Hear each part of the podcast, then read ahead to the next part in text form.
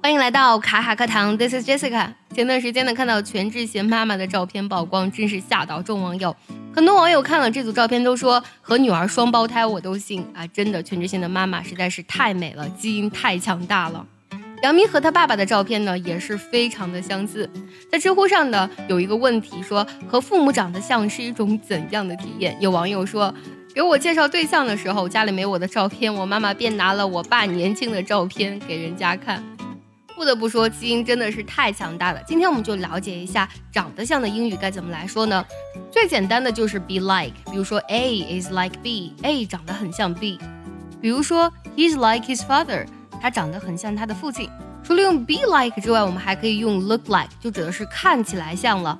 那么刚才那个句子，我们也可以说成 he looks like his father。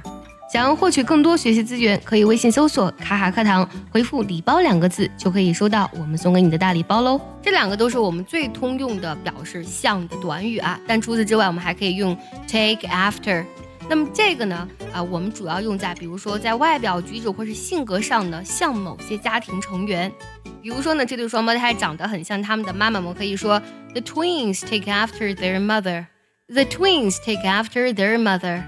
除此之外，我们还可以用一个单词来表示，这个单词读作 resemble，拼作 r e s e m b l e，resemble 这个单词我们分三个部分来记啊。它的词根呢是 s e m，读作 same。你看这个单词音上是不是和 same 很相似呢？啊，其实它这个词根指的就是相同的意思啦。还有一个前缀呢，re，它指的是往回走的意思，back 的意思。而后面这个词缀呢，ble 啊，它就相当于 able，能怎么怎么样。那么这三个部分组成呢，大意就是相同回来，就是跟以前是相似的，所以呢就有相像的意思啦。比如说啊，我们说孩子呢，通常呢总是像父母的，我们可以说 children usually resemble their parents。Children usually resemble their parents。